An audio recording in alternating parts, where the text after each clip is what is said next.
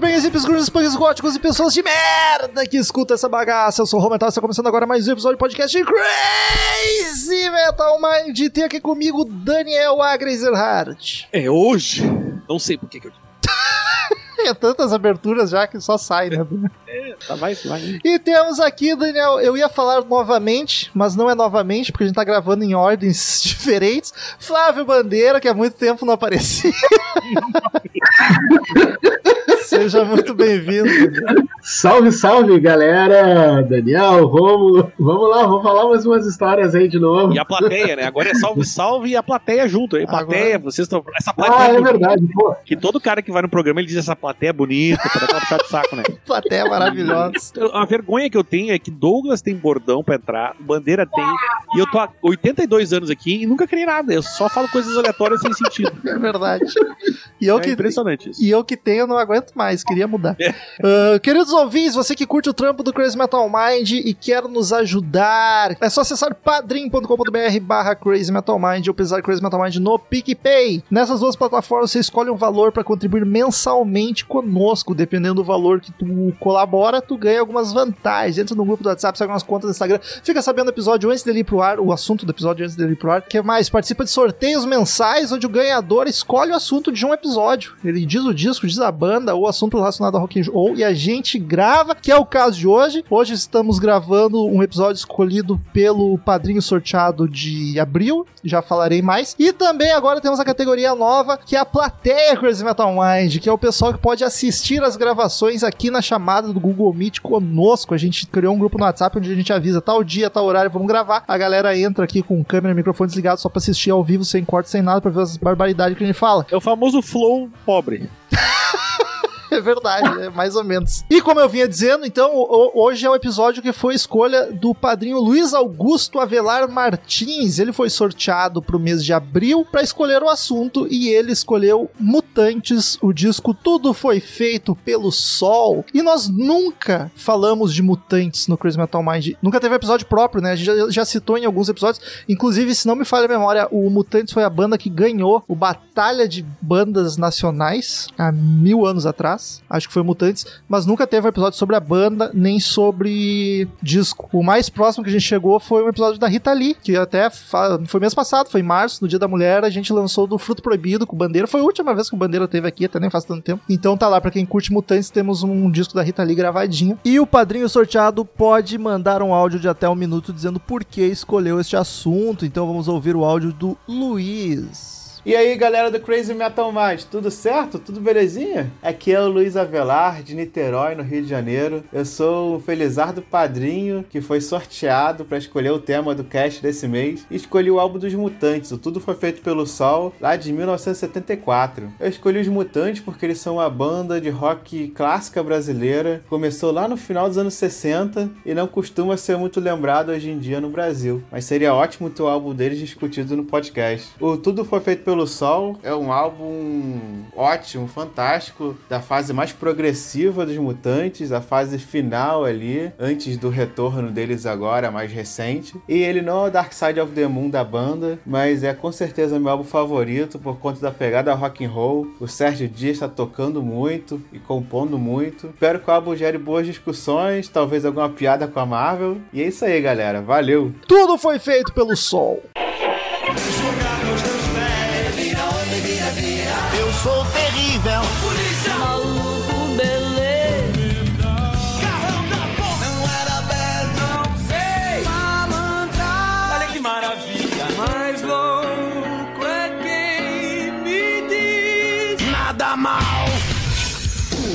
Crazy Metal Mind.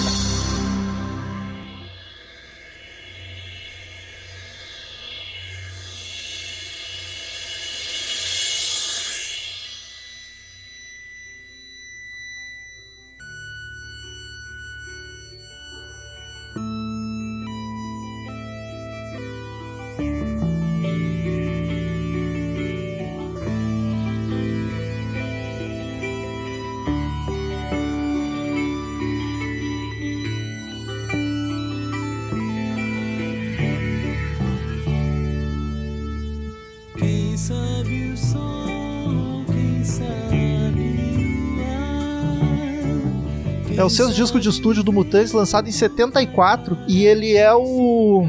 Ele é o primeiro já, sem quase ninguém, só com o Sérgio Dias. A Rita já tinha saído, o Arnaldo Batista, o Liminha, todo mundo. Ninguém mais aguentava o Sérgio. Então já é um disco quase assim, é Mutantes porque o Sérgio Dias tá ali, mas é outra vibe da banda. Inclusive, Bandeira pode falar mais, porque a gente já deu uma queimadinha de pauta semanas atrás sobre isso. Mas a galera, um dos motivos da saída foi esse direcionamento da sonoridade, né? Inclusive, podemos começar falando da sonoridade, que a banda queria ir pra um prog e os outros não curtiram a ideia. É verdade, assim, é, para quem é, conhece, tem uma fa- familiaridade com Mutantes, esse disco, né, é, de 74 é totalmente diferente de tudo que a banda tinha ah, feito até então. Desde ali ah, pegar Tropicália, ah, até um pouquinho antes. Eu gosto muito de pegar o recorte do Mutantes do festival de 67. É, até já vou deixar uma dica de documentário bem legal. Canal que é Brasil. Uma Noite em 67. Passa seguido no Canal Brasil e no Canal Curta, tá? ele é produzido pelo Canal Brasil, se não me engano, tem co- co-produção. E o Mutantes, ele praticamente aparece ali. Ali que, né, que ele vem pra cena musical quando eles tocam Domingo no Parque com o Gil nesse festival. Festival que foi vencido pelo Edu Lobo, que ganhou com Ponteio, enfim. Aí teve Alegria, Alegria do Caetano, teve outras músicas, enfim. Ah, e aí, desde então, o Mutantes sai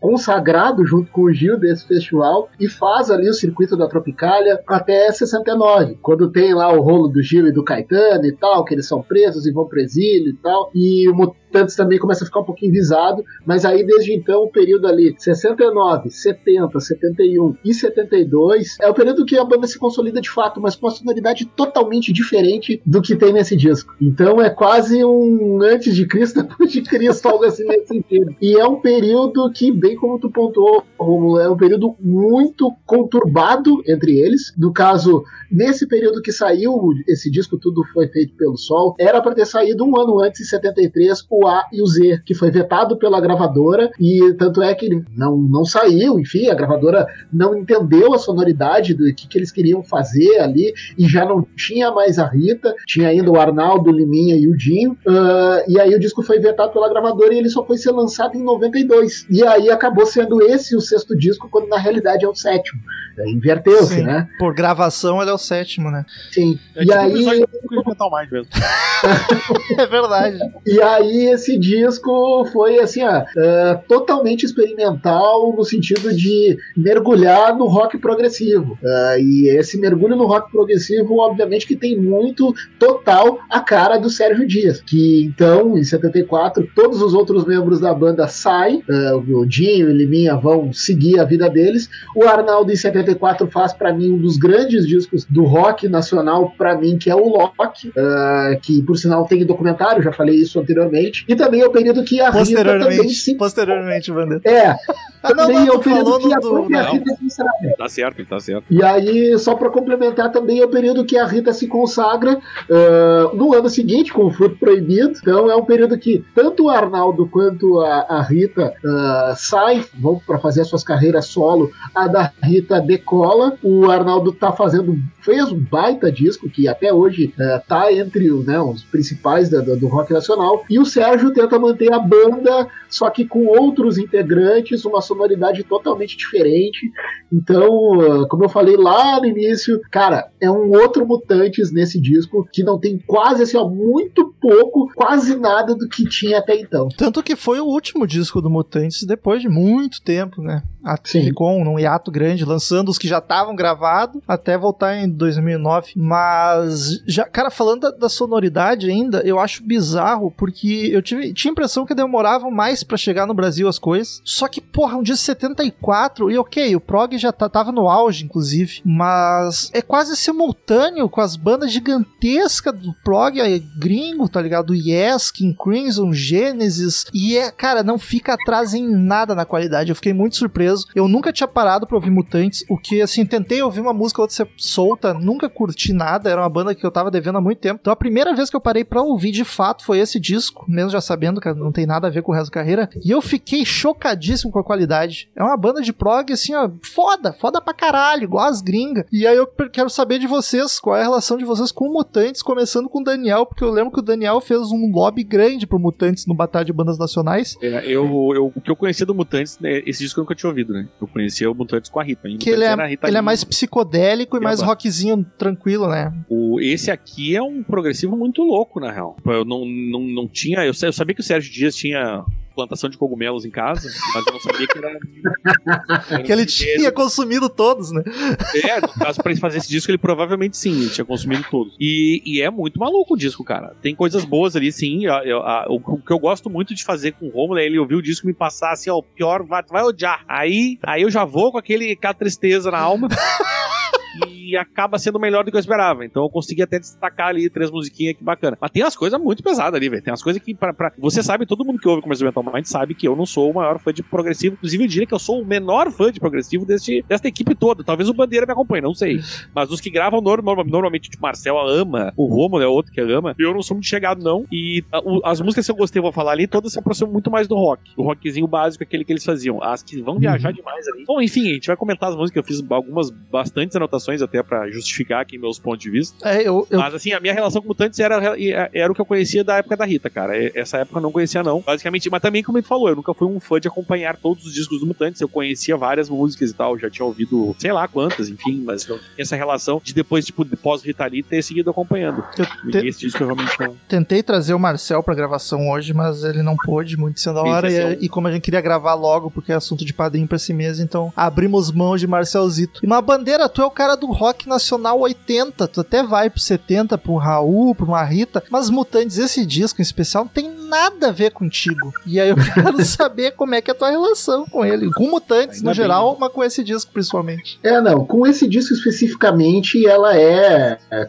dá pra se dizer, mínima, né? Até ontem, quando a gente tava conversando e tal, tu, tu me perguntou e tal, ah, tu já escutou esse disco? Cara, eu tinha escutado esse disco uma vez e voltei a escutá-lo ele ontem e escutei hoje de novo. Pra, Duas né? vezes? Pra quê? Escutei Três? duas. É, Não, mas É, a primeira escutei- muito tempo. Escutei duas vezes. E aí, aí, claro, como eu falei há pouco, ele não tem nada a ver com que até então era a trajetória dos mutantes, mas eh, tirando esse disco e deixando os anteriores, a minha relação com a banda ela é bem. Eu não vou dizer assim de fãzaço, mas é umas assim que, eh, que eu mais gosto dentro do rock nacional, mesmo sendo num período que não é um período que eu costumo contemplar, que é o período oitentista, ah, não, o Mutantes ele é, é, é a história do rock nacional, né? Eles, eles que saem, acabam permeando no, no MPB, ah, na Tropicália, ah, eles fazem coisas junto com com o Caetano, com o Gil, ah, com toda aquela turma ali da virada dos anos 60 para os anos 70, mergulha no rock progressivo, volta depois dos anos 90 com, não se não algo parecido com o que eles faziam lá no início de carreira, mas sempre ah, na pegada rock. Cara, assim, é, eu tenho uma, uma, uma relação bem, bem forte assim com, a- com a banda, gosto bastante. O, o lance que eu vejo muito. E eles fizeram o, o Mutantes em to- em- não só nessa fase, porque esse álbum a gente vai falar mais, mais além, então não quero falar dele especificamente, mas o Mutante é uma banda que fez muito sucesso na Europa, né, cara? É uma banda muito reconhecida fora do Brasil. Tem gente que não sabe disso. Mas ela é uma banda, até hoje, músicos, grandes músicos aí, lembrada, fala de rock nacional, muita gente fala em Mutantes lá fora, né? Kurt Cobain era fã Sim, até, até por sinal da, da- no próprio no, no documentário do Arnaldo Batista, o Loki, que eu, que eu comentei antes, ah, na parte final, da, quase né, indo para os finalmente do, do- do documentário, ah, eles têm uma, uma mini turnê que eles fazem, ali foi por 2008, 2012, agora não vou lembrar o ano, ah, que eles vão tocar na Inglaterra, vão tocar em Londres, e auditório lotado, enfim, e aí acabado de fazer as cenas do show, e aí o Arnaldo tá andando na rua, no centro de Londres, e ele é parado, assim, por vários fãs ingleses. Tô na cabeça, vai latino, vagabundo! É. por vários fãs ingleses. E sim, é bem o que o Daniel falou, ela é uma banda muito cultuada. E detalhe, é, tem gente que compara e acha, e aí é muito, que- é muito pessoal, porque é a opinião, enfim. O gente pecado que tu vai falar. Que- Não, respeita não. Depende da opinião, a gente Não, respeita não, não. não. é Que, que o Mutantes é tão criativo, foi tão criativo e tão genial quanto os Beatles. E, e eu vou te dizer uma coisa, Rômulo. Isso é reconhecido pelo filho do John Lennon, Sean Lennon. Me Que até num festival Hollywood Rock. Sabe que Não a, sei se o Hollywood não dá pra confiar muito, não. Ali, É, enfim. é, a gente ali é complicada. mas, mas aí que tá, tem o reconhecimento. Isso eu acho muito legal, assim, sabe?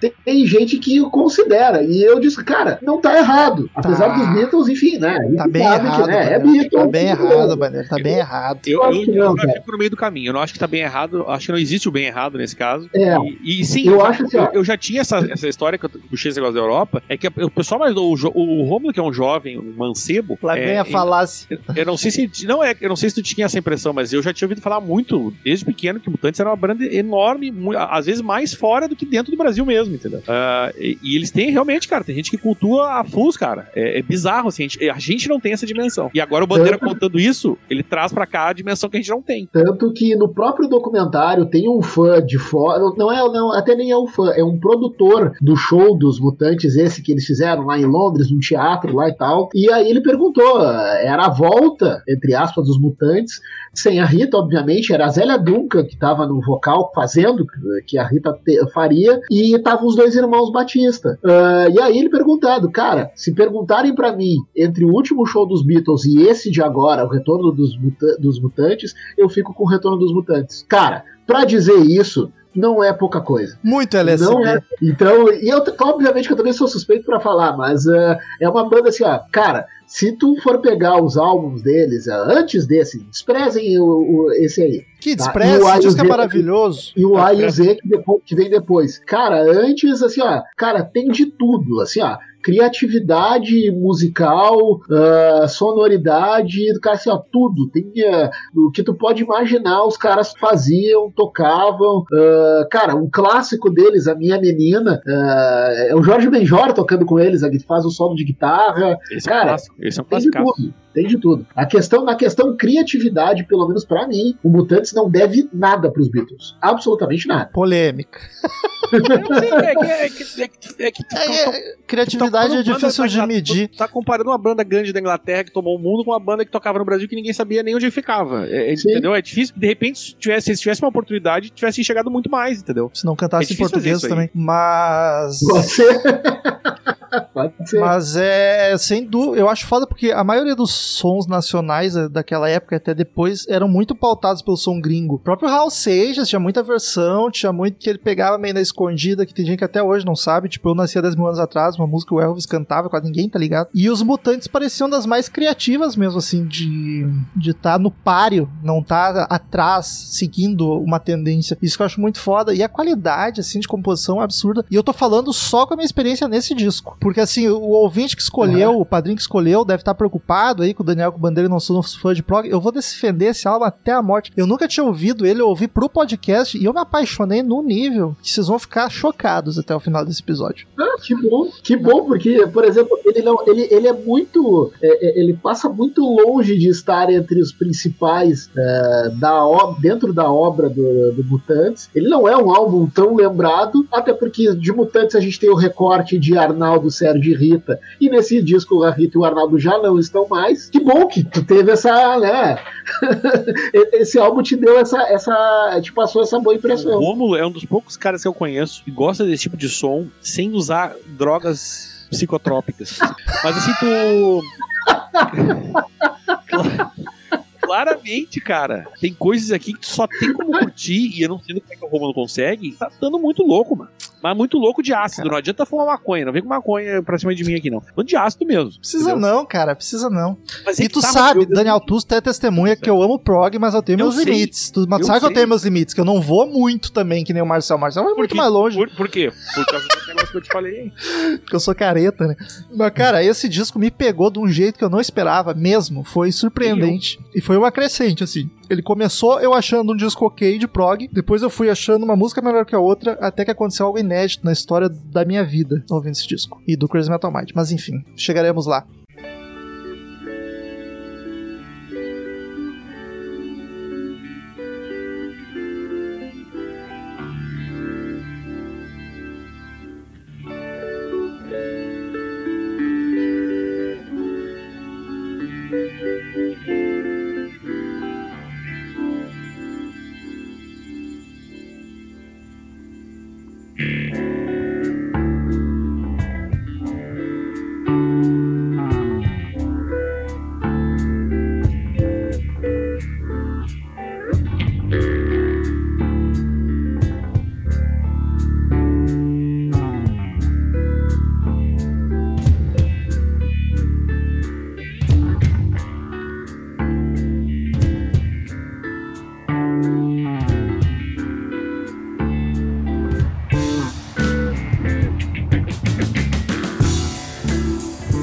Formação da banda. Na época era Sérgio Dias na guitarra, violão, citar e vocais, não confundir com citar, que apesar de só ter um A a mais, é um instrumento diferente. Os dois são indianos, mas tem a diferença que eu não sei dizer qual, mas Eu tem.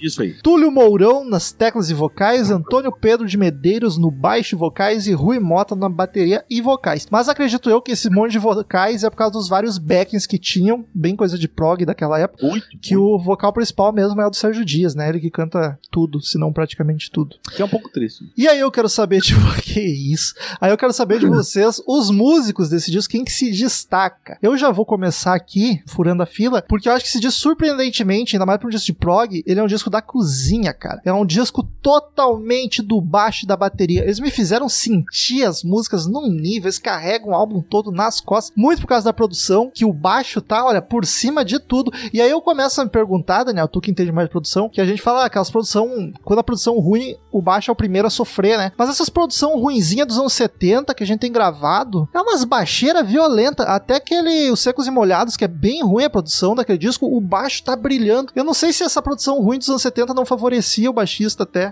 O que, que eu acho, cara? Eu acho que é muito estética dos anos 70 isso, com o lance do funk, tá ligado? Porque se tu for, se for pegar os discos dos anos 70, todos o álbum tá estaladaço lá, tá lá em cima, cara. Eu acho que era, era, era a vibe da época. Assim como teve o reverb lá nos anos 80, eu acho o lance de botar o baixo lá. Porque esse, eu, eu tava dizendo pro Romulo, hoje é um momento histórico da Crazy Metal Mind, que eu destaquei a cozinha também. Eu falei com ele de tarde. Pra mim, o que se destaca é a bateria e o baixo, cara. Esse momento chegou. É, é, esse, esse momento chegou. o baixo é impressionante e é, e é muito bem tocado, cara. E a bateria também tem uma, tem uma música simplesmente que brilha mais do que os outros, assim. E eu concordo com o Romulo, até porque eu não gosto da voz do Sérgio Dias e as guitarras, pra mim, é problema de produção, eu acho aí. Estão muito estridentes, cara. Elas estão. Elas incomodam às vezes, assim. Guitarra e voz, né? Tá meio sequinha, estridente. às Exatamente. A, a- a voz é totalmente seca. É secaça, não tem um efeito na voz, assim. E isso me incomoda também. E o lance das guitarras, os dois estão muito secos. Eu acho que falta um. Faltou um molho, tá ligado? Faltou um lubrificante ali. É, e aí isso incomoda um pouco, cara. E me- na, na produção me incomodou, assim. Fazia tempo que eu não falava mal de produção, mas essa particularmente não, não, não, me, não gostei. Agora, o que brilhou baixo a batera é um troço impressionante, cara. É, o baixo Ah, tá eu tô gordaço. Tá com a Eu gente, também tô com vocês. Ah, Não, não, não, tô com vocês nessa, porque eh, esse disco até eh, eu consegui catar três resenhas a respeito dele e tal, e em todos eles eles foram unânimes num detalhe que eu, acho que ao longo do, do, do- do disco, pra mim ficou bem claro. É uma produção marcada pela simplicidade. Tem ali as tosqueiras de guitarra e coisa e tal, enfim, mas o baixo e a bateria, cara, são os que de fato carregam o disco nas costas. É um Até tigrão porque. muito foda. Não, O baixo tá gostoso. Eu nunca disse isso de um baixo. De um baixo. Ah. Gosto de alto. Gosto de homens altos. Vocês gostam de mim, né? Dani? Porque pra todos ela tem inúmeras variações, o cara tem que ser bom.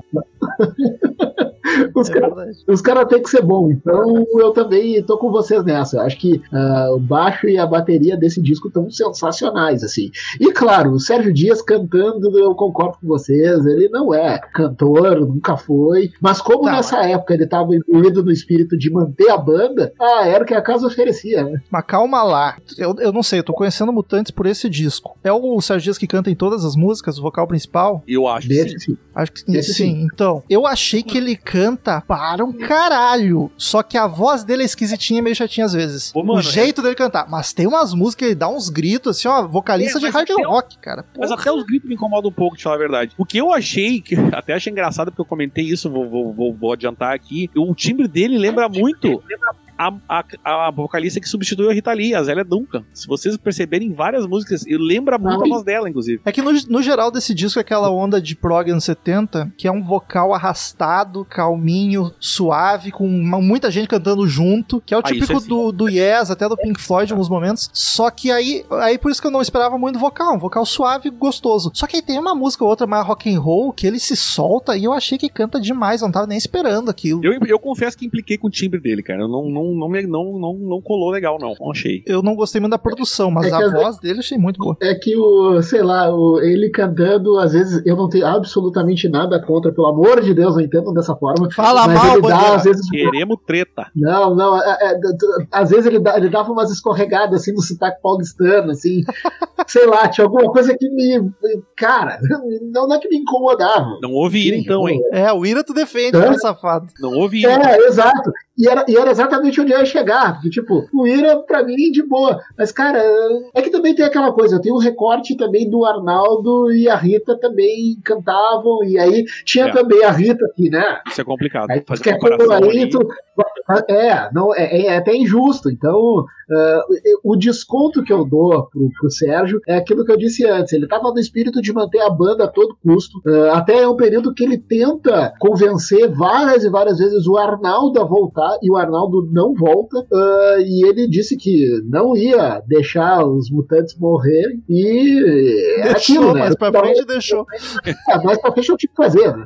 Ah, ali ele teve que, né, em 78, ele teve que dar o ponto final pra voltar só depois, em 92, com, o- com o lançamento aí, então, do A e o Z, que era de 73. Já tá gravado. Então, era o que dá pra fazer. Produção já foi, né? A gente emendou. Então vamos pra capa do álbum. E eu fico muito dividido com essa capa, amigos. Porque eu acho ela feia e bonita ao mesmo tempo. Eu não sei, eu ainda não, não tenho Tem um ovo ali no conclusão. meio, né? Eu acho Um ovo. legal, eu acho bem prog, bem psicodélico, eu acho que combina essa vibe dela. Só que esse amarelo e rosa barra roxo eu acho estranho, não de sei. entender a imagem, né? Fica meio É. bola. Eu nem sei o que tá escrito ali. Tá escrito o nome do disco? Tudo foi Eu não sei, porque aí eu não tenho LP, aí só acho só com LP pra entender ali. E, e eu tenho um ovo, né, cara? Tá escrito tudo foi feito pelo. É. É. Eu tô com a capa aqui também, sim. E aí não sei, É. gosto e não gosto. Não, Nota sou- 6. não sou capaz de opinar. Cinco eu diria, talvez. Pois é. é. Aí, por exemplo, vai puxar as outras capas, o, o do disco anterior, que é Os Mutantes, ah, do País dos Bauretes. Ah, é são uns massa. desenhos. É, são, são uns desenhos bem legais, assim, sabe? Pega o primeiro, que é o Mutantes lá de 68, eles estão num show. Tá a Rita lá, né, vestida de, de noiva, o Arnaldo do- e o Sérgio do lado. Uma foto bem tirada. Estão lá cantando, o cara pá, tirou. No Tropicalia, Panis et Circenses, está todo mundo que era do movimento. Não, dá, não tem como nem como avaliar. A Divina Comédia é bem ruim, parece black metal. Exato, parece black metal, é estranho. Capa não é muito forte da banda, não. É, mas essa aqui, ela também era uma época que né, os artistas em si, boa parte deles adoravam tacar um colorido nas capas. Então, Era a- só o que e- eles viam, né? Exatamente Eles viam o que eu o mundo diria. colorido. Exatamente, ele devia ver isso aí o tempo inteiro. É, errado Daniel não tá. Mas era algo que, né, é, sob efeito do LSD, o cara enxergava. E é isso aí mesmo. Daniel, paradas, vendagens e críticas. Nada de números, mas tem coisas interessantes aqui, que, por exemplo, mesmo que, ah, a, a nossa amiga Wiki aqui traz aqui que mesmo assim a, a Rita e o Arnaldo foi a turnê de divulgação mais longa, com mais shows e maior vendagens de disco da, da- do- do- dos Mutantes. Talvez justamente por ter sido a mais longa, né? E mais shows. Tu Vendia discos nos shows também, né? É. Então acho que o, o, o fato de ter sido é, uma turnê longa ajudou a ser o disco mais vendido dos Mutantes e também porque acho que tava todo mundo muito louco. Então, ah, vamos comprar esse troço, esse ovo aí, que tem um ovão louco na capa. Vamos comprar isso aí que tá legal. E, e tava todo mundo muito louco em 74, então foi, vamos lá. Ah, o, o que diz aqui que o, o Liminha ele chegou a compor parte do material, né? É verdade, esqueci de falar ainda. isso. E, e, e, e aí, e, e esse negócio da Europa que eu te falei é que diz que esse álbum valia ouro lá na Europa, lá. Pelos caras colecionavam disco e foi considerada a melhor banda de progressivo de todos os tempos do Brasil, né? Ah, mas Até- isso sem dúvida. Até, até porque porque não no tem Brasil muita não- concorrência, né? Exatamente, não tem muita concorrência. E, enfim, é isso aí. Foi, eu não tenho números, mas foi o disco mais. maior vendagem de discos, maior turnê, com mais shows da banda. Então, queridos ouvintes, o disco tem sete canções, porque o Crazy Metal Mind fala sempre do mais original possível, então são sete. Mas, nosso padrinho, Luiz, que, Eu fui no de 10. Isso- é, no Spotify ele tá com 10, porque ele tá É, é. emendando o EP que saiu depois. Mas a gente comenta sempre do mais original, e é o que a gente vai fazer hoje. Só como o padrinho que escolheu, ele fez questão de pedir que a gente comentasse de uma música que acho que é a favorita dele, que é depois do que é do bônus, a gente vai abrir a sessão, mas não se acostumem, viu? então a gente vai comentar o disco original e no final a gente fala dessa, dessa sete, oitava, dessa seria a oitava que ele curte. Apesar de ser um disco de prog, ele tem só sete canções, tem 42 minutos, é um disco que curto assim. E antes de, de entrar nas faixas, eu, eu gostaria de dizer que ele não é um disco fácil. Eu am- amei o disco de coração, vou defender do começo ao fim, mas ele não é um disco fácil. Ele é meio gosto adquirido, até pra quem curte rock, porque é prog violento. eu não acho ele tão difícil quanto algumas coisas do Yes, algumas coisas do, do King Crimson, porque ele ainda soa melódico. E tem uns progs que, que não que viajam tanto que deixa de ser melódico. Mas eu acho que, é a minha experiência, eu acho que ele não funciona como um disco pra te deixar tocando de plano de fundo. Se tu deixar. Só se, só se. Mas daí tu presta atenção, eu acho. Mas se tu, se tu deixar ele tocando e for fazer outra coisa, ele vai te irritar, inclusive, eu acho. É um disco pra te curtir, tu tem que parar e focar no álbum. Prestar atenção e deixar, entrar na vibe, deixar ele te levar, que foi o que eu fiz e minha Nossa Senhora. Mas assim, se eu, eu ouvi outras vezes, depois eu ouvi umas quatro vezes esse disco, porque eu me apaixonei mesmo. E aí eu ouvi umas assim, deixando tocar de fundo, e aí ele não me pegava tanto, até dava uma incomodadinha, às vezes, nas maluquices. Mas se eu parava pra prestar atenção, nossa, ele é maravilhoso. Então eu já digo aos ouvintes, vocês vão ouvir, não são muito fã de prog, parem pra prestar atenção, nem que seja uma música que vocês vão ouvir, vocês não vão ouvir o álbum inteiro, ouça prestando atenção nela, que se for deixar, ah, vou botar a tocar aí pra ver qual é, acho que tu não vai pegar não. Enfim, primeira canção,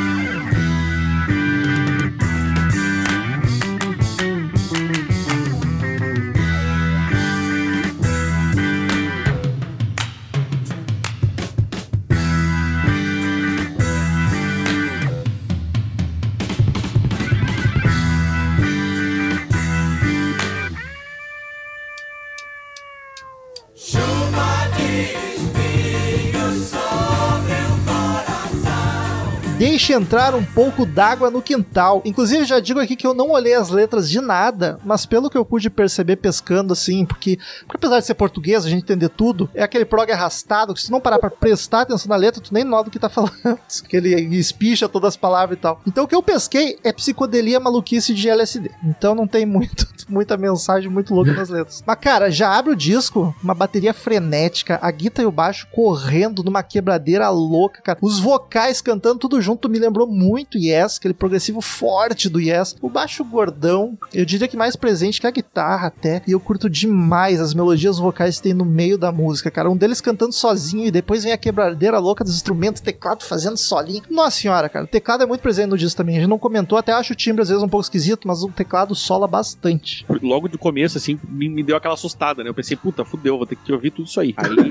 Só que daí, aí, essa música daí fica, fica bacana. E aí tem, um tem tanto elemento nessa música e o baixo aparece tanto, cara. que Eu comecei a prestar atenção e, e não cansou, sabe? Foi uma música eu comecei, eu falei, caralho, olha esse baixo. Até falei pro Romulo, na hora ele tava ouvindo, eu falei, caralho, meu, que, que baixo é esse? E aí tu fica prestando atenção na baixeira ali, é impressionante, cara. Por isso que eu digo, o- o- como eu já tava com a expectativa no lixo, é, acabou começando muito melhor do que eu esperava. E eu gostei pra caralho do baixo, cara. Na hora de eu, eu inclusive, nem não prestei nem muita atenção na voz dele. E que essa música é bem cheia de elementos. Inclusive, é um destaque do disco pra mim, é essa música aí, cara. É uma das que eu mais gostei, assim. Depois tem umas ali dentro. Caramba, pra mim é das mais fracas. Essa eu gostei. Mas, putz, é, vai ser isso aí. Se tu acha bom, eu vou achar uma merda.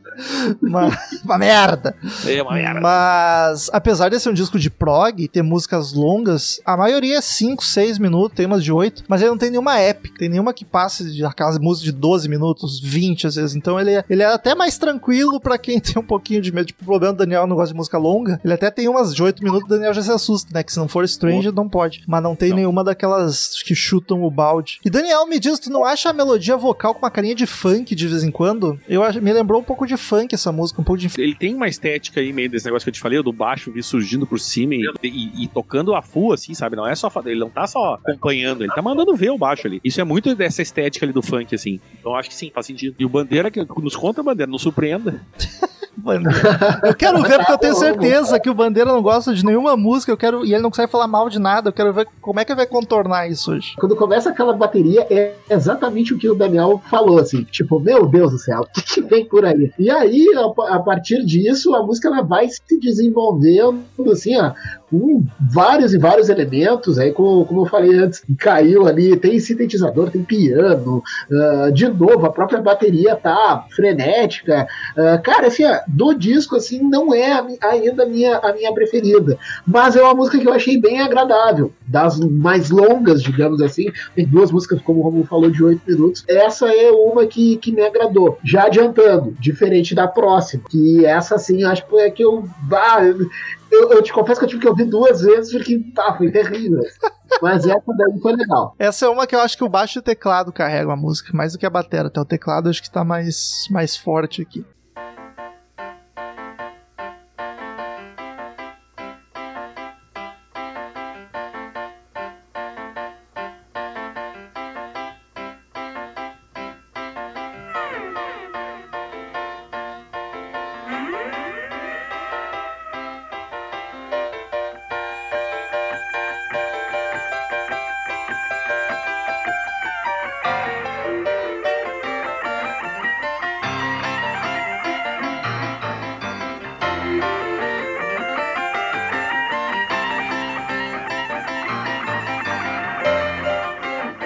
Segunda canção, Pitágoras, que é um instrumental. E eu quero dizer que eu fui ouvir o disco com a expectativa muito baixa também, que ajudou, porque eu gosto de prog, mas eu tenho minhas, meus limites. E aí eu fui ouvindo, eu fui aceitando, eu não fui achando, nossa, que música foda. Eu gostei, mas ok. A Pitágoras achei um pouco menos que a anterior. Eu, o disco foi me ganhar da terceira em diante. As duas primeiras eu achei as mais fracas. Ah, se alguém for ganho com a Pitágoras, eu, eu, eu corto relações. Mas tu sabe, cara, que ela, assim, ela começa com intro de tecladinho e guitarra, guitarra chorando com a baleia, acho bonito. O time da guitarra meio Queen, me lembrou o time do Brian May. O baixo demora a entrar na música, mas quando vem, ele vem gordão e com a bateria correndo atrás, um teclado espacial. Essa aqui é a mais ácida, eu acho, do disco.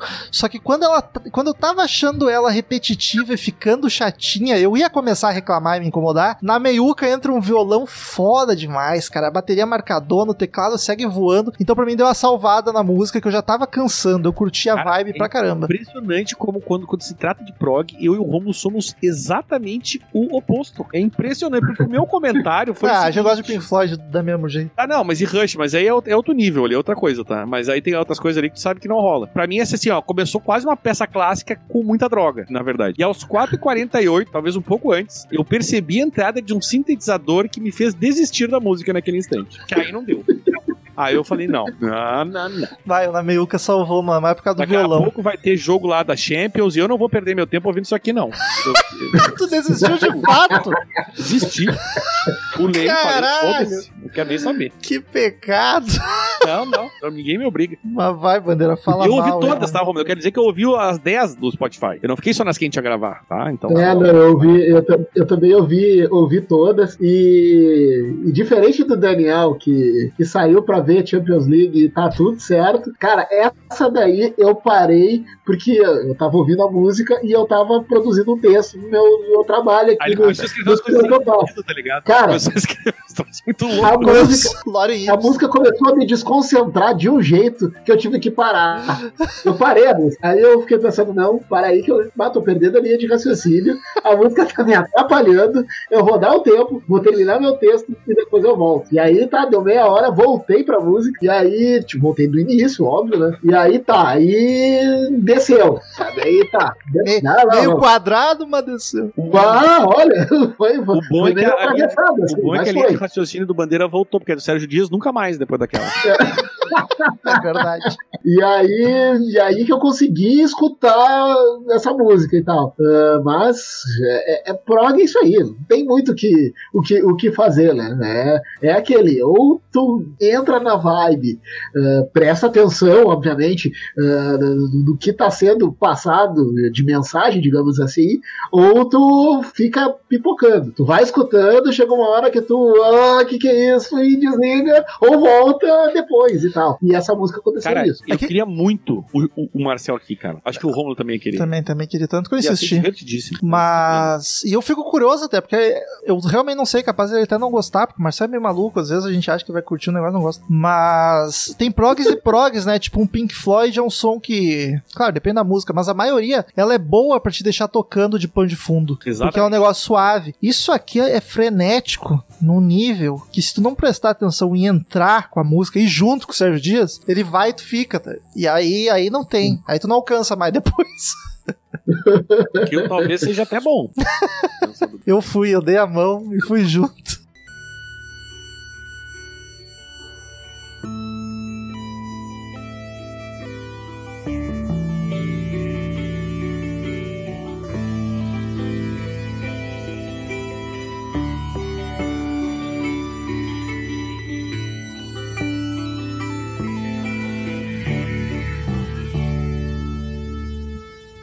Sabe o sol,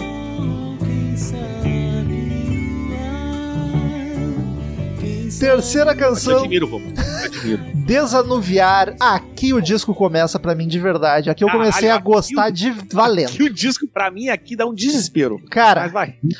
Começo delicadíssimo, com o baixo no fundo segurando a música, melodia vocal linda e suave, cara, do jeito que eu amo vocal nos prog, aqueles vocal tranquilinho, arrastado. Na meiuca ela entra num clima meio bad trip, opressor, angustiante, faz a música ficar mais interessante, mas menos amigável e gostosa. Mas ao pouco ela sai desse clima tenso, vai ficando viajandona, dá uma respirada. Eu acho um baita som, cara, um prog que não fica atrás de nenhuma das gringas. Na finaleira ainda aparece a Citra pra fechar a música, acho fodaça demais. Aqui eu comecei, opa, aqui eu comecei a gostar. Não tava só sendo um disco ok de prog, que eu, essa que eu curti. Vou ouvir de novo. É, o meu comentário, tô- por isso que eu digo, é, isso é sempre uma, uma marca registrada do Coisa Metal Mind. Quando eu falo de prog, é, o Romulo a gente é muito o oposto, cara. Eu acho que é a única coisa que a gente se opõe gravemente, assim. E pra mim, eu come- o meu primeiro erro foi olhar o tempo da música antes de começar. Na política também, né?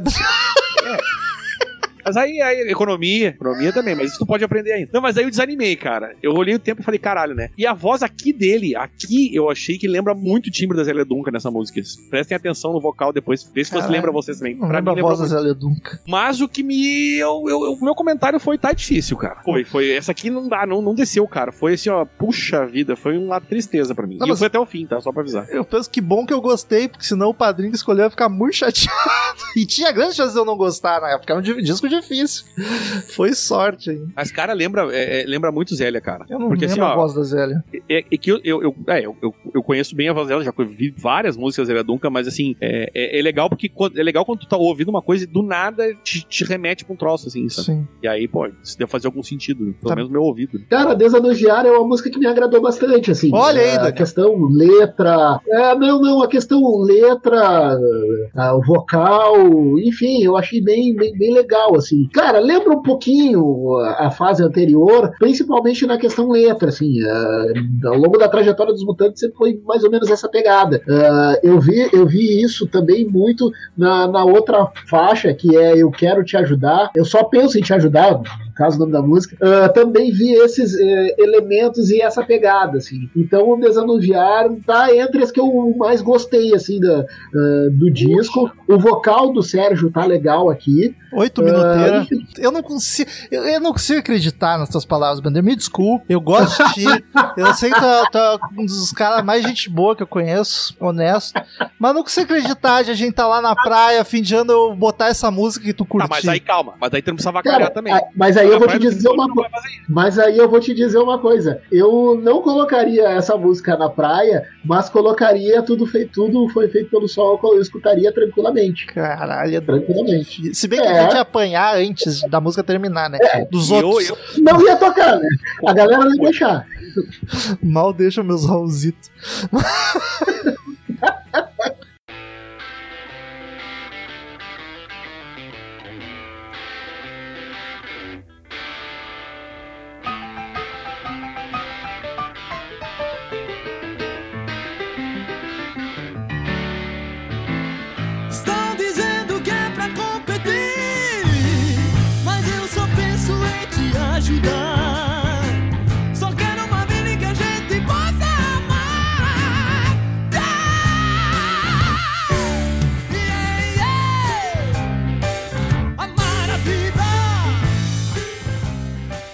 Quarta canção, Eu Só Penso em Te Ajudar. E aí, cara, da terceira em diante, eu, eu tava ouvindo pela primeira vez, né? Então eu vou anotando no meu sentimento na hora. Aí depois se muda com a música que vem, eu retorno e desanoto que anotei. Em todas anotadas. Melhor do disco, minha favorita. Aí eu tinha que apagar porque a outra viria. Pra mim foi uma escada, uma escada total. Então a quarta música, cara, finalmente uma intro de guitarra com riffzinho, teclado mais alegre, um vocal bem forte pra fora, assim. Aliás, aqui, Daniel, uns gritos furiosos que eu não esperava. E essa música é mais comercial, ela é mais fácil da galera curtir. Inclusive, se a galera começar a ouvir o álbum, indico essa aqui e uma que virá em seguida. O groove dela é muito gostoso, dá vontade de ficar se chacoalhando. Puta musicão. No meio, baixo tem uma linha absurdamente polgante, autona, por cima de tudo, foda demais. Depois vem o vocal só com os instrumentos pontuando. Rola um tecladinho de boogie woogie ainda. Puta merda, cara. Eu quase caí da cadeira. Essa música essa é uma das melhores do disco, cara. Ela começa Tá, mais ó. comercial, é mais fácil, e até no geral, apesar dela ter prog louco ali no meio, ela é mais tranquila pra galera ouvir. Deixa, deixa eu falar aqui, ó. Pra mim, destaque do disco também. Olha aí. Devia imaginar, né? Como é, é, é, eu botei pra assim, ó. pera-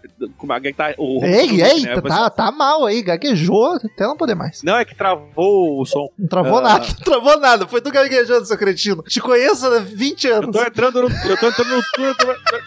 Eu tô- Mas assim, Agostinho. Mas assim, o, o que eu- o, que, o que vem assim, vem o riffzinho, eu falei, ó, parece que vem o rockzinho aí. Aí piano, eu falei, ó, rockzinho. Aí tem o vocal agudo. Eu falei, ó, é rock. Ah, Pronto, essa é mais melhorou. E, e, cara, pra mim, destaque aqui, ó, a batera está espetacular. O que faz este baterista nessa música é espetacular. E eu destaquei como a- o meu segundo destaque do álbum. Esta aqui talvez seja a melhor do disco, não sei. Não, também tô, tô- eu tô com você. Essa é, foi uma das também que mais me agradou. Ah, junto com o contrário de nada é nada, que é mais adiante, enfim. Ah, essa daí lembra um pouco, sim, Mutantes na melhor fase. Pelo menos pra mim. Me lembrou muito mais do que ah, as duas primeiras, por exemplo. Gostei bastante. Foi uma das assim que eu consegui ouvir pela segunda vez e foi a melhor que a primeira. Ah, gostei. É, tá entre as que mais me agradou do disco, tranquilamente. E o, o que o Romulo fala ali também, apesar de eu, de, eu, de eu ter comentado a questão do rock e tal, que é muito mais roqueira e me agrada, mas o, o que o Romulo tinha falado dos vocais, aqui tá massa mesmo. Aqui ele, ele puxa um vocal rockzão. E ele faz uns agudos loucos. Tem, tem, tem outra que eu vou comentar, eu não sei, eu não sei, aí que tá, eu- depois eu vejo, eu não sei se ela entrou nessas que a gente vai falar hoje aqui, ou ela é do EP que grudaram depois. Mas tem uma que o vocal agudo incomoda. Nessa aqui não, nessa aqui tá massa. E nessa ele canta foda, assim, um cara que tem que saber cantar pra fazer o que ele faz nessa música. E, e temos ouvintes na plateia que concordou comigo, me senti menos mal, que eu tava sozinho aqui no vocal do Sérgio Dias, mas Gustavo Rossi Moreno ali me, me deu o aval pra falar bem do Sérgio Dias.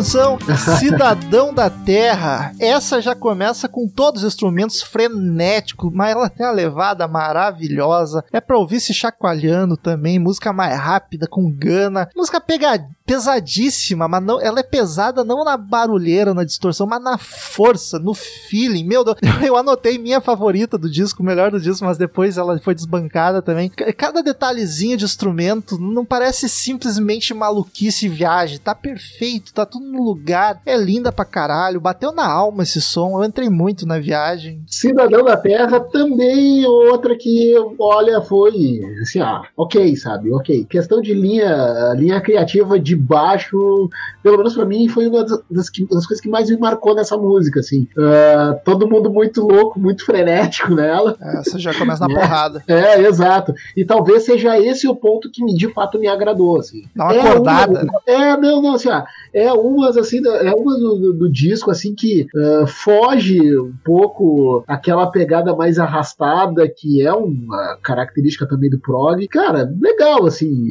Não é uma que me marque, mas é uma que me agrada. Não tenho aquela coisa de ah, fazer beicinho pra essa música. Ela é ok assim pra mim. Fazer beicinho, eu acho. É, é, é, é aquela que o cara olha assim e fica, pô, ah, essa daí não, essa daí é bem legal, é bem bacana. E Cidadão da Terra é o seguinte, cara, eu achei aqui um muita enrolação esquizofrênica. Que isso? Puta que pariu. Achei mesmo. O, a- eu- ma- o mais mar- maravilhoso é meu passaporte espacial. E eu pensei, isso deve ser muito bom de ouvir quando o cara tá louco de LSD. O meu tempo é o infinito. Meu Deus. Quando, Entendeu? quando eu tô louco de LSD, eu só escuto meu choro. Mas aí o que aconteceu? Faltava um minutinho ali, eu pensei, ah, cara, já podia ter acabado, porque ele fica repetindo, né? Esse- é- é- ele fala do passaporte espacial, o tempo infinito lá, e ele repete isso algumas vezes. Aí no final eu falei, tá, cara, já podia ter, ter acabado aqui, tá? Já, já deu. Vamos pular pra outra que eu já entendi. Essa música é perfeita, mano. Puta que pariu. Bom, cara, achei uma coisa, pra mim, é o que eu te falei. É o que eu, o que eu penso de boa parte dos progs. É uma, parece uma esquizofrenia muito maluca, assim, pra mim.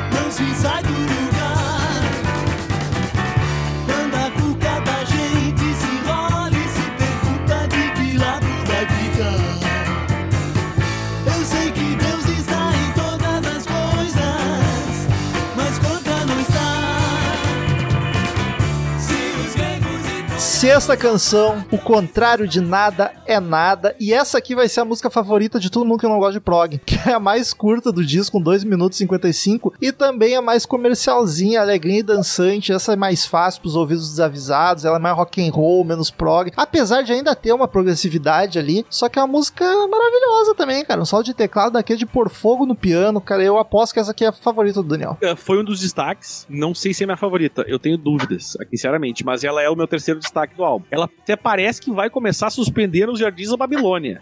Prestem atenção, prestem atenção na guitarrinha. Lembra muito. O pianinho da música é uma coisa que sempre me alegra e traz esperança de bons augúrios no, no, no decorrer da música. E, e ele fala, né? Eu sei que Deus está em todas as coisas. Isso é um troço tão ácido, mas tão ácido na mente do humano. Dicionário augúrios, substantivo masculino, aquilo que é pressagiado, agouro, profecia, vaticínio. Ó, ok. São bons augúrios. Anotado. E, e- essa tem uma pegada mais rock de novo, é rápida. E, e eu pensei, pô, cara, podia seguir assim. Mas não seguiu, não seguiu, não. Que bom que Mas não assim, seguiu. os meus destaques já foram, tá? Foi a primeira, a quarta e a sexta música. Tô indo nessa. Vocês Daqui deem as notas. Essa banda tem um lance muito assim, né? Que tipo, tu vê o, o Sérgio faz coisas bastante rock, aí parece que tinha uma balança, assim. O Sérgio com 800 toneladas de prog e a outra e o resto da banda toda do outro lado. Aí quando o resto da banda saiu, foi assim, ó, Verdade. tá ligado? É muito maluco. Bom, eu confesso que é, essa sim, de fato, é a música que eu mais gostei do disco. É o típico da música assim, ah, que é pra vender o disco, sabe? Pra tocar na Aquela rádio. Que é pra.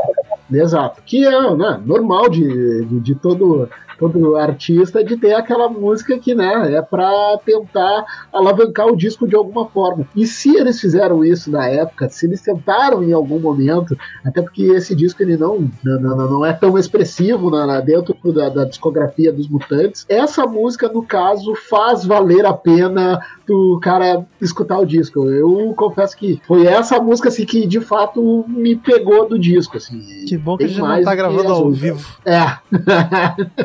Porque eu ia claramente apanhar de vocês dois, porque eu ia tentar bater, não ia conseguir, porque vocês são dois. eu, ia, eu ia apanhar.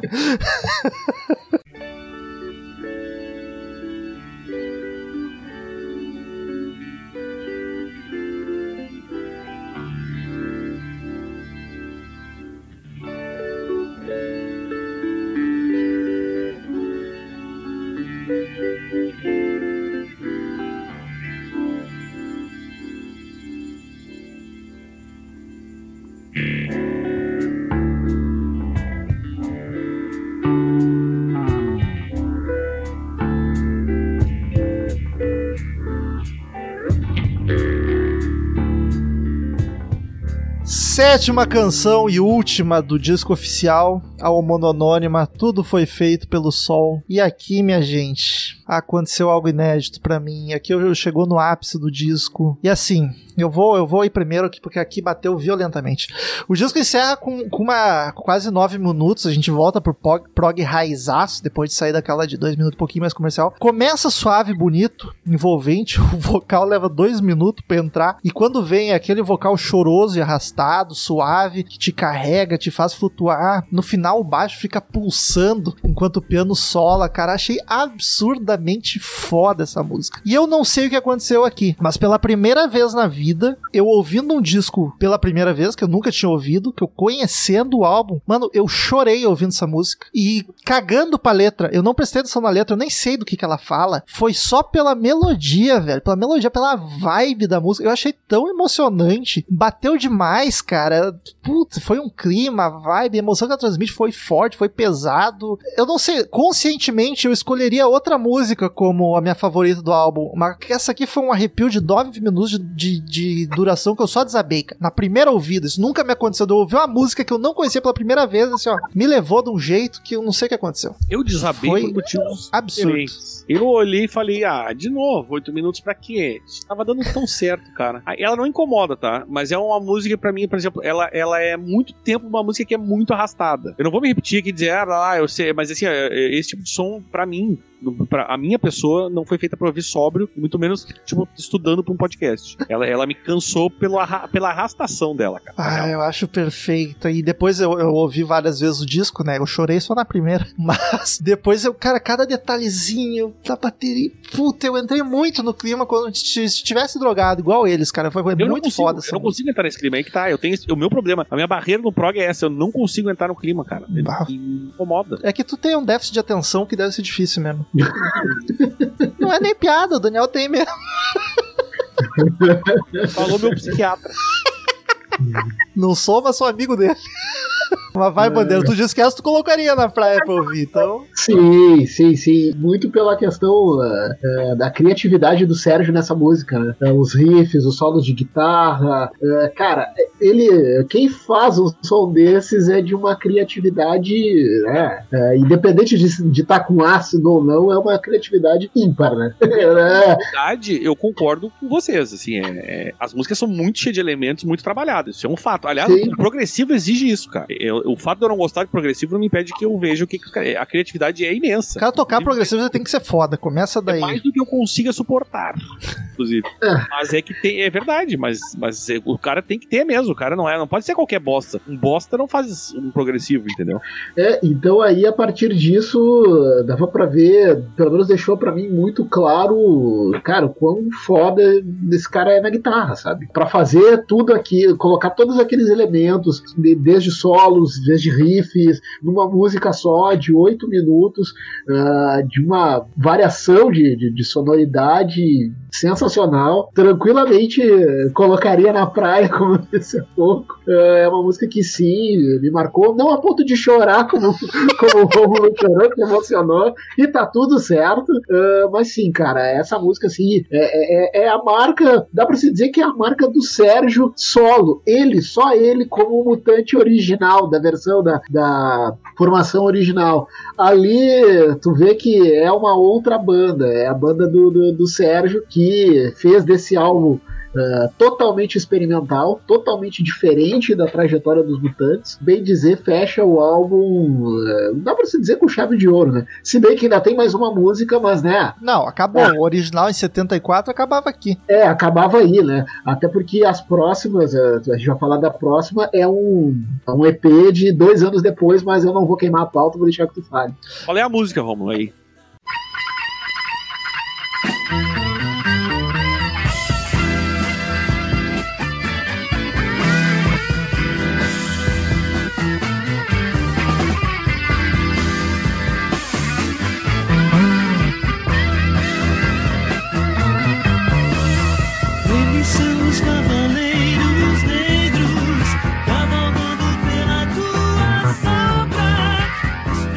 2006, a gravadora Som Livre lançou o álbum em CD com acréscimo de três faixas bônus, que era o EP Cavaleiros Negros que o Bandeira citou, que foi lançado dois anos depois, né, do álbum. E aí eles Isso. juntaram, juntaram o EP com esse disco e lançaram o CD em 2006 só. Ah, e aí vem três músicas de bônus, que a gente normalmente ignoraria aqui no podcast, mas como o padrinho sorteado pediu pra gente falar da Cavaleiros Negros, que era a próxima, seria a oitava do disco, vamos comentar. E se vocês forem ouvir no Spotify, acredito que nos outros streamers também tem a, a completa, com os, os, os também.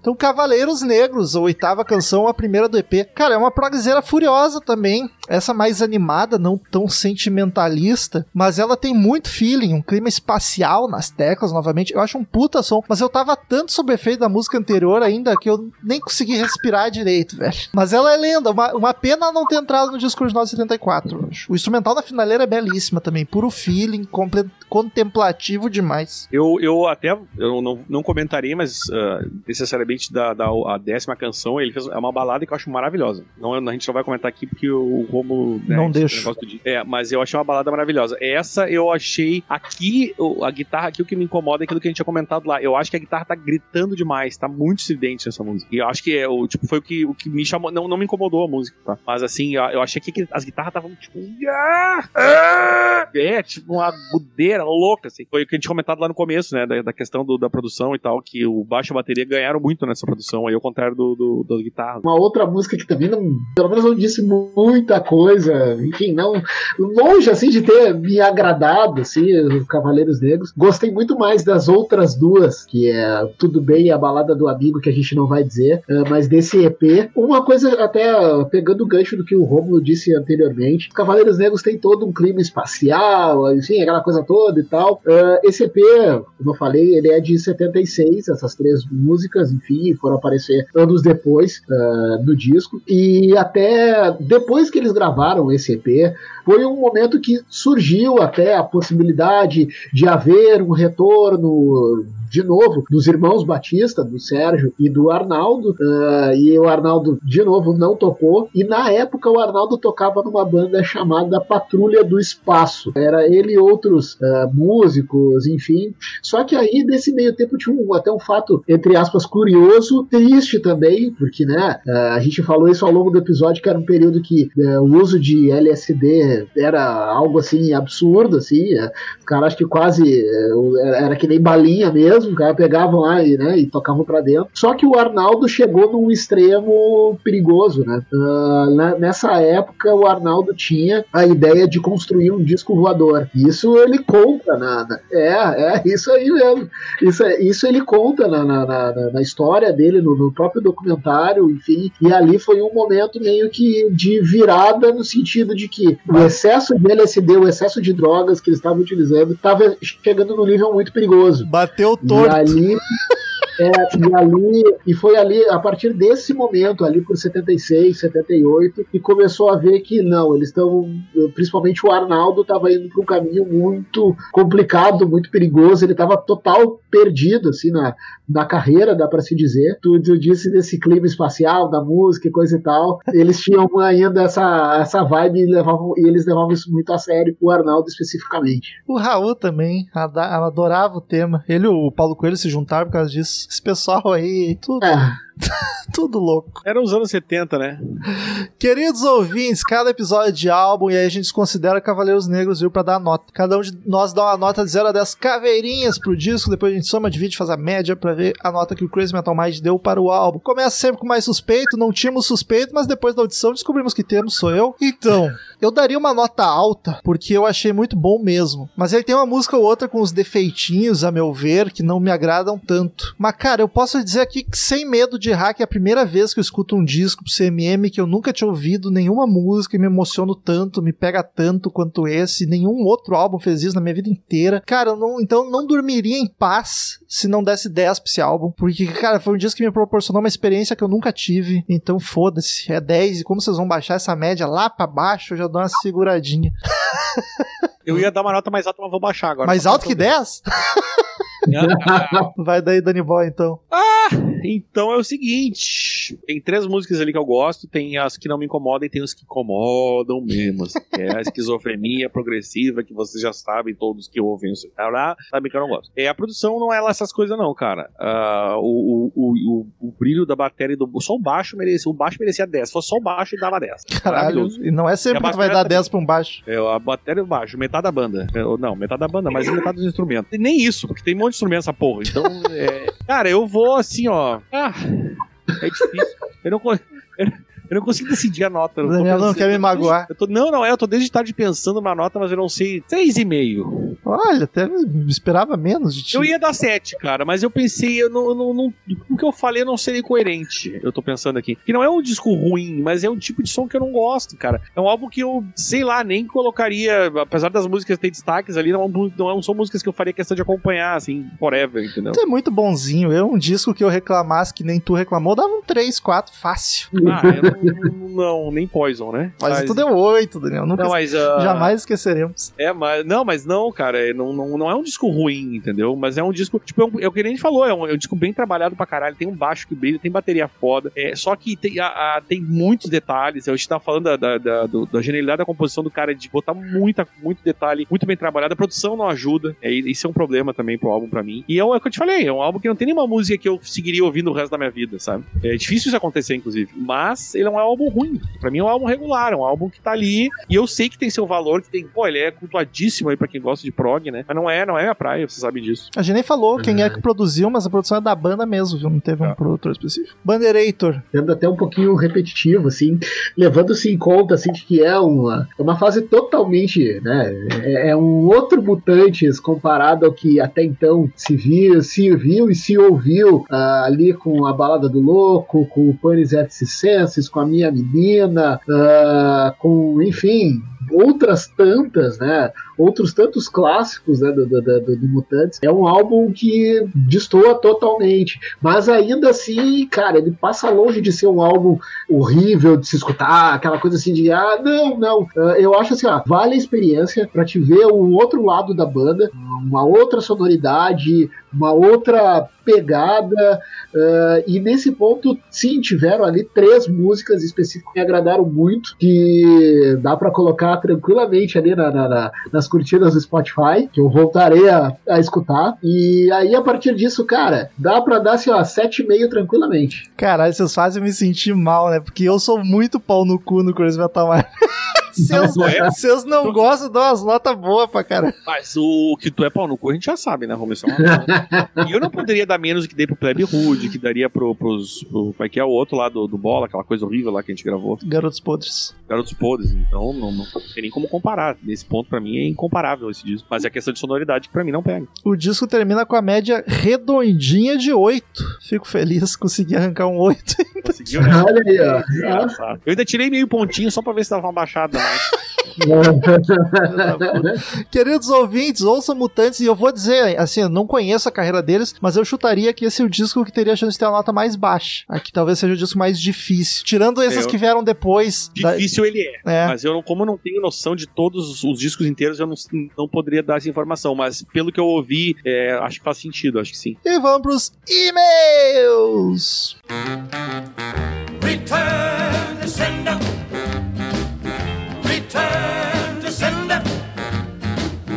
Gave a letter to the postman. He put it in his sack. Então, queridos ouvintes, quem quiser mandar e-mail pra gente, clique em contato no menu do site, mande imediato crazymetalmind, arroba crazymetalmind.com, que a gente lê no ar na próxima semana. Siga-nos no Instagram e no Twitter, arroba crazymetalmind, arroba arroba Romulo Conzen, arroba Flávio Bandeira ou Bandeira Flávio, eu nunca sei. Eu acho que a bandeira. Eu acho que no Twitter é Bandeira Flávio. Ah, tem. Tá, entendi. Yes. Tá, e, enfim. Daniel, primeiro e-mail da semana, você tá numa configuração diferente aqui, tô tirando os O, é, a gente tá próximo. Acabou a o, pandemia. o Tauan Pires Costa mandou aqui long story, not too short, que é gigante, mas tem hoje a semana tá, tem, tem pouco e meio, então tá tranquilo. Bom dia, boa tarde ou boa noite, meus caros. Sou o Tauan O- Oikawa, ou Panda, 32 anos, formado em telecom, especialista em fibras óticas e data center, mas atualmente pintor automotivo em Gun- Guma, Gunma, Japão, e padrinho por uma mera Tecnicalidade. haha. Eles escrevam esse e-mail primeiro para qualquer podcast, antes de qualquer coisa, para prestigiar esse trabalho fantástico que nos prestam. Conheci vocês em meados de 2019 pelo Spotify, enquanto buscava o Spotify é bom pra isso. Bom, é bom pra gente, principalmente pros outros podcasts, tudo uma merda. É. Pra gente é bom, por causa das bandas. É, pelo Spotify, enquanto buscava exatamente de música lá, é muito bom quando o Tron é animado, né? Por uma ah, de minhas bandas favoritas, o Sublime. E que achado maravilhoso. No mesmo dia devo ter escutado uns 11 podcasts na sequência. Trabalho com fones de ouvido e a carga de trabalho é longa, das 8 às 20 horas de segunda a sábado. E assim foi nos dias seguintes, meses a fio. Simplesmente viciei. Já respondo números com a voz do Lombardi ou, ci- ou crio citações em uma conversa com a voz do nosso aposentado Cid Moreira, finalizando com 5412. Enfim, poderia fi- ficar, ficar alguns bons minutos de rasgação de seda e irei. Vocês podem não ter sido o primeiro obrigado. Projeto que eu apoiei, mas definitivamente são dos mais especiais. E sou eternamente grato pela companhia que me fazem e a espairecida na mente que me dão. Muito obrigado, CMM, meus padrinhos e principalmente a equipe que possui entrosamento singular. Mas vamos ao motivo do e-mail. Meu Olha, o primeiro.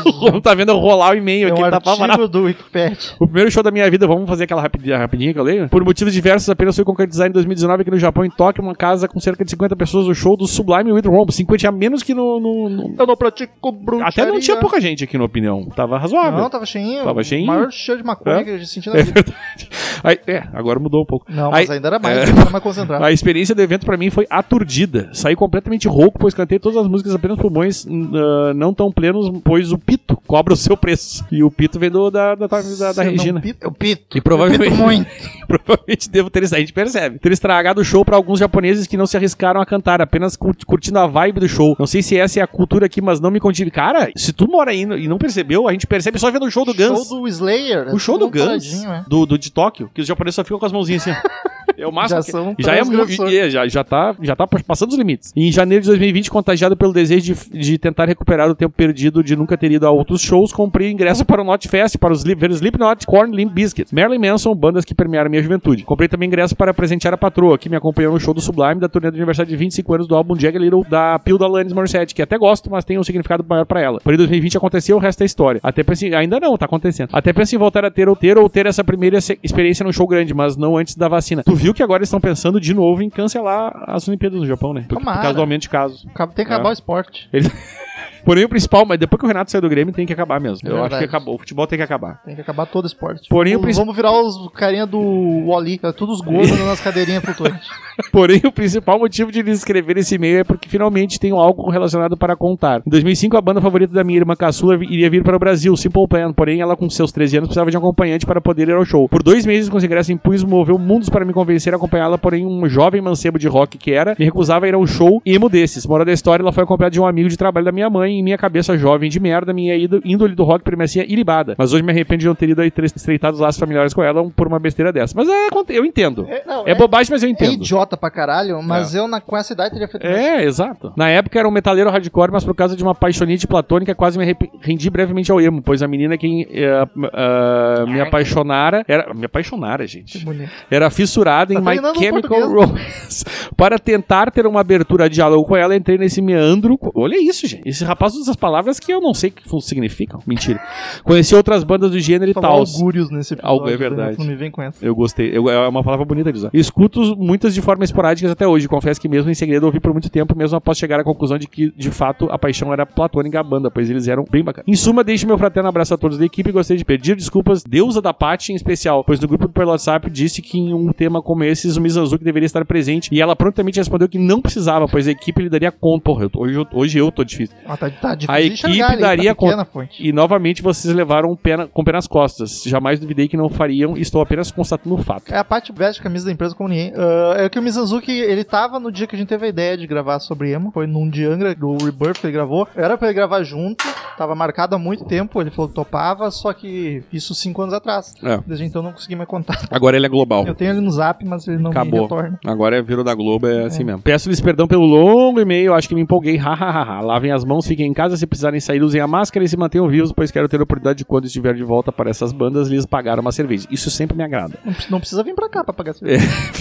CMM. PS, vocês já ouviram falar de um novo podcast? Surgiu um tal de Sábado 14? Se não, recomendo fortemente. Eu não aguento mais Sábado 14. Eu não gosto. Acho ruim. Não aguento, O pessoal. Taiwan Oikawa, que escreveu aqui. E aí o Romulo agora vai para o nosso próximo e-mail. E-mail de Neto, Just Neto, de assunto emo. Ele é de 34 anos, João Pessoa, Pernambuco. Paraíba.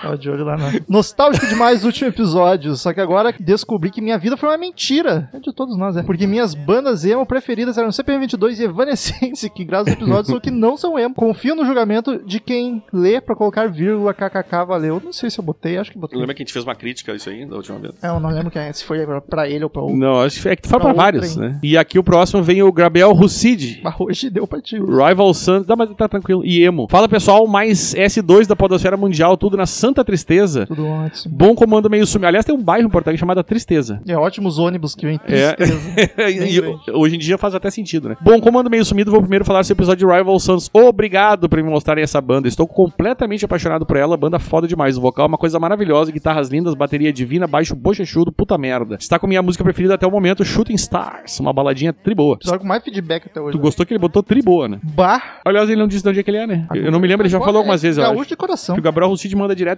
Sim. Sobre o episódio da semana passada, nunca fui emo propriamente dito, mas curti bastante algumas bandas consideradas emo como Simple Plan, Patty Dislike That. E se puder classificar como emo, o que era quase tudo, Green Day, com, eh, Green Day. Como aqui no Brasil tudo na época era considerado emo, acredito ser difícil ninguém ter gostado de alguma banda emo. Caralho, é muito emo.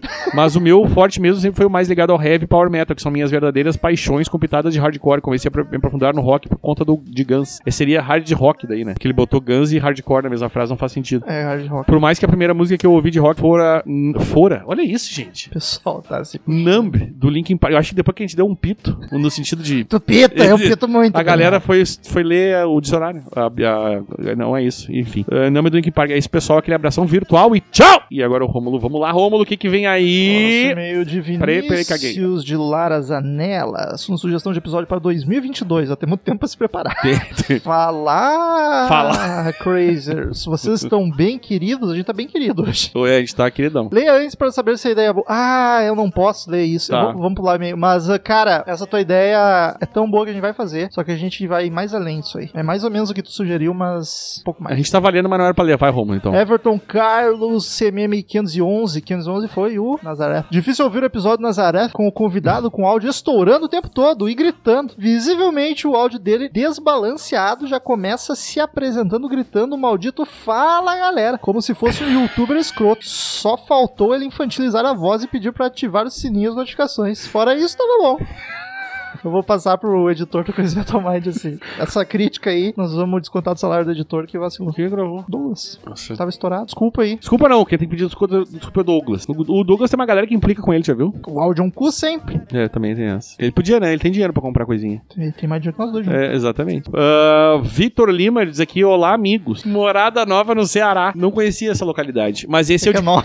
É, é, mas ele, ele é o. Nossa, Romo. Deu delay Esse é o cearense, aquele que eu tinha mandado. Lembra que a gente comentou? Que tinha um. Eu não lembro Eu falei, nada. ah, mais um Ceará que tem o, o Samuel e o Daniel. E aí ele falou que tinha 14 anos. Eu comentei, pô, mais um que tá aí ouvindo essas Ah, é, de 14 baixarias. minutos. Ótimo episódio sobre Nazaré, apesar de eu conhecer apenas Love Hurts. Pelo menos tive um incentivo pra ir conhecer melhor a banda depois. Com 14 anos conhecer Love Hurts hoje é um, é um mérito. Muito. Só queria dizer isso. E com o motivo principal pelo e-mail, gostaria de saber a opinião de você sobre o The Dark Side of the Moon. Pra- É, aí o Romulo vai, podia, tá, podia ter um episódio aqui. Já teve. Mas só pra tu falar sobre o que tu acha. Já teve um episódio do Dark Side. N pra quem não é fã de Pink Floyd, Dark Side parece ser o álbum fodão do Floyd. É por isso que a gente fala qual é o, o Dark Side, né? Mas, para os fãs, acho que a maioria geralmente prefere o The Wall, ou muitas vezes até prefere o Animals, no caso do Rômulo, e o Wish Wish Wish Vocês acham que Dark Side é subestimado pelos fãs? Não. Eu acho que de maneira alguma, Não. inclusive. É aquele mesmo lance que, que rola com toda a banda. Como é o mais famoso do Pink Floyd, as músicas, quem é fãzão já deu uma enjoada, vai pros outros, vai pro lado B. E de sugestão, saber o que vocês acham de gravar um episódio sobre o Rock and Roll Circus do Rolling Stone, que na verdade é um DVD, né?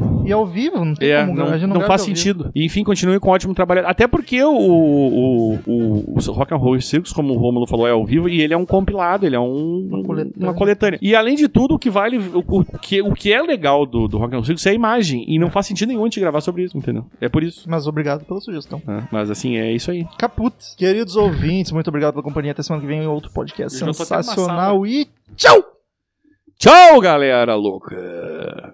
Estamos encerrando. Obrigado pela presença de todos e no próximo tem muito mais.